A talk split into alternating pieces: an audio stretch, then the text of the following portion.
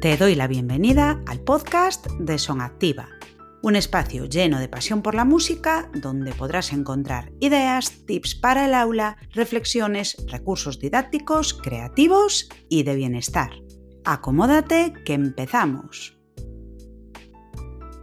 En ocasiones, cuando tenemos que planificar nuestras sesiones de música, empezamos a buscar muchos recursos, materiales y nos pensamos que esto va a darnos la gloria pero no. Lo cierto es que yo soy muy fan del menos es más con todo esto. Es decir, no utilices demasiados materiales, en serio, no los necesitas. Es importante no confundir materiales físicos, en este caso musicales o no musicales, con recursos disponibles, que pueden ir desde una canción con gestos, una audición, un musicograma o sencillamente nuestra voz o el movimiento sin una estructura predeterminada. En el episodio de hoy voy a hablarte un poco de algunos de mis materiales favoritos. Antes de entrar en materia, me gustaría comenzar hablando un poco de cuál es para mí la misión fundamental de este tipo de elementos dentro de mi espacio de actividad. También decirte que voy a dejarte todos los enlaces a todos ellos en la cajita de información de este episodio. Pues bien, todos, absolutamente todos los materiales, tanto musicales como no musicales, deben cumplir, a mi entender, una función clara y súper importante como objetos mediadores.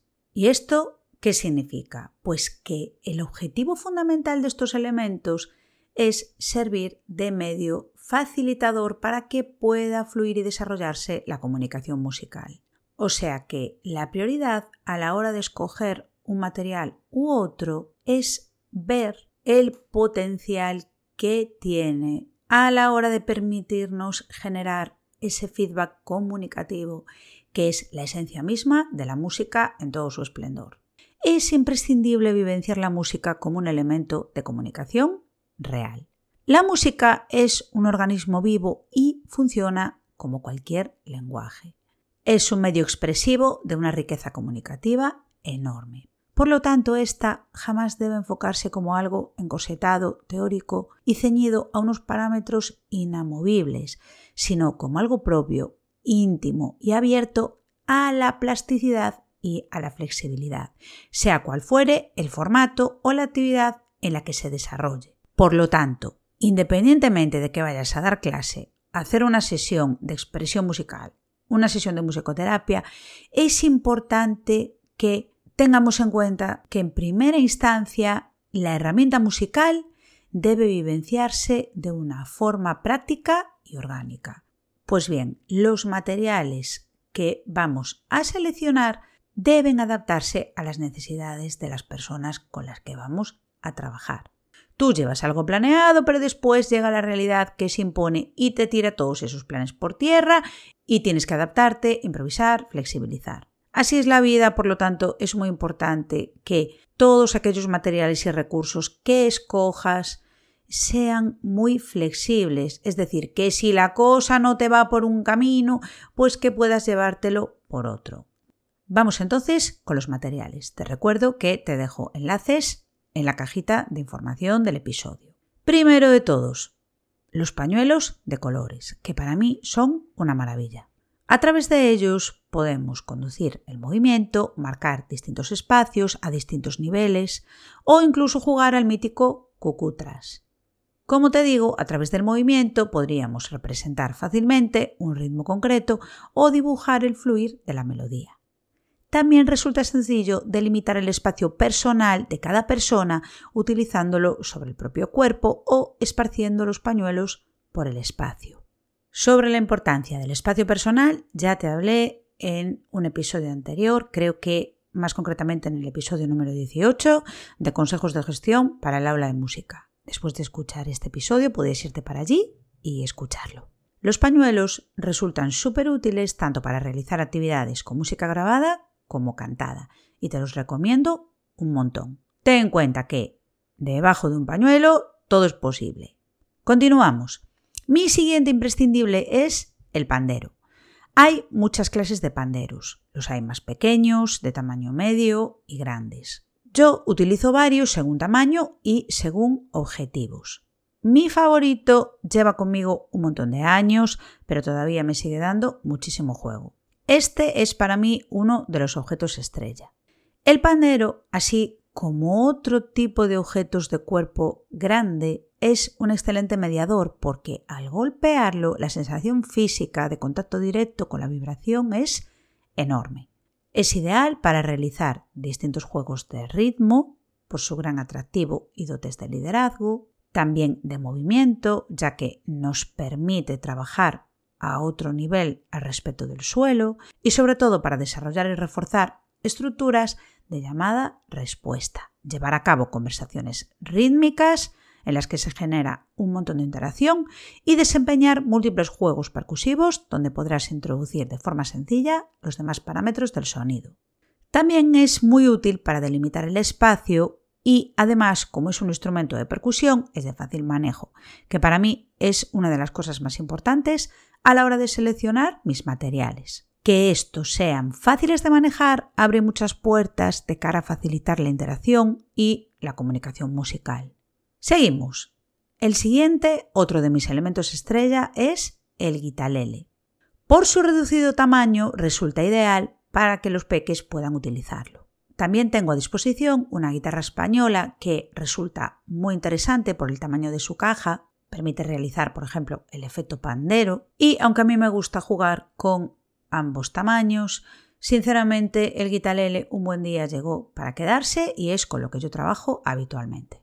¿Que tengo que trabajar en mi propio espacio? Pues ya no se mueve de ahí. ¿Que tengo que moverme a dar talleres o cursos o hacer sesiones, clases fuera de mi espacio? El guitalele es súper sencillo de manejar y en caso de que necesite un segundo u otra guitarra, pues nada, me llevo la guitarra española y el segundo guitarlele que tengo en mi casa. Independientemente de cuál escojas, siempre recomiendo tener un instrumento armónico dentro del aula. El guitarlele, por si no lo conocías, se toca igual que una guitarra española, pero el sonido es idéntico, bueno, muy parecido al del ukelele. Para mí fue un gran descubrimiento porque me permitió tocar dos instrumentos al precio de uno. En mi caso, me resulta muy útil para invitar a la exploración sonora, no solo a través del sonido de sus cuerdas, sino también golpeando el cuerpo, haciendo que funcione como instrumento de percusión. El efecto pandero que te comentaba hace un momento. Además, yo suelo utilizarlo para delimitar las distintas fases de mis clases y sesiones. Me gusta siempre que puedo utilizarlo para la fase de bienvenida y para la de despedida. Sobre la importancia de la fase de bienvenida también te hablé en el episodio número 21, me parece que era, de este podcast. Así que ya te he dejado de ver estos episodios que te recomiendo que escuches. Siguiente material, los saquitos de motricidad. Funcionan súper bien para realizar todo tipo de juegos musicales y además de manera súper sencilla. Puedes esparcirlos o repartirlos a los peques para que cada cual explore como le parezca usarlos como instrumentos de percusión o dejar que la imaginación intervenga y los transforme en montañas, hogueras, sombreros o patines. En mi curso Son Crecer, que estamos actualizando en este mismo momento que grabo este episodio, hay una propuesta específica para deslizar con estos sacos. Voy a dejarte el enlace por aquí abajo. Y por último ya el paracaídas, material maravilloso. También tienes propuestas para el paracaídas Son Crecer y es un elemento súper divertido, llama muchísimo la atención y va a darte mucho juego para realizar actividades grupales por su capacidad para aunar al grupo. Puedes utilizarlo en múltiples variantes, música en directo, enlatada, juegos de corro, bailes, juegos para esconderse. Puedes dar paso a la fantasía y utilizar el paracaídas como si fuese una casita, una ola gigante o un refugio. En Son Crecer, de hecho, funciona como iglú. Sinceramente, el paracaídas es uno de los elementos que a mí me dan más juego, me encanta. Lo he utilizado tanto para trabajar con peques como para trabajar con adultos y funciona súper bien con todas las edades. Es fantástico para crear la cohesión de grupo y dar rienda suelta a la imaginación. Espero que este episodio te haya sido de utilidad. Como te digo, te dejaré enlaces a todos los materiales en la cajita de información, también mi guía gratis para organizar tu sesión de música sin perder la paciencia y el acceso a mi curso Son Crecer. Y ahora, antes de marcharme, te lanzo una pregunta. ¿Qué tipo de materiales utilizas tú en tus clases, en tus sesiones de música? ¿Cuáles son los que te dan mejores resultados? Muchas gracias por estar al otro lado y nos escuchamos en el siguiente.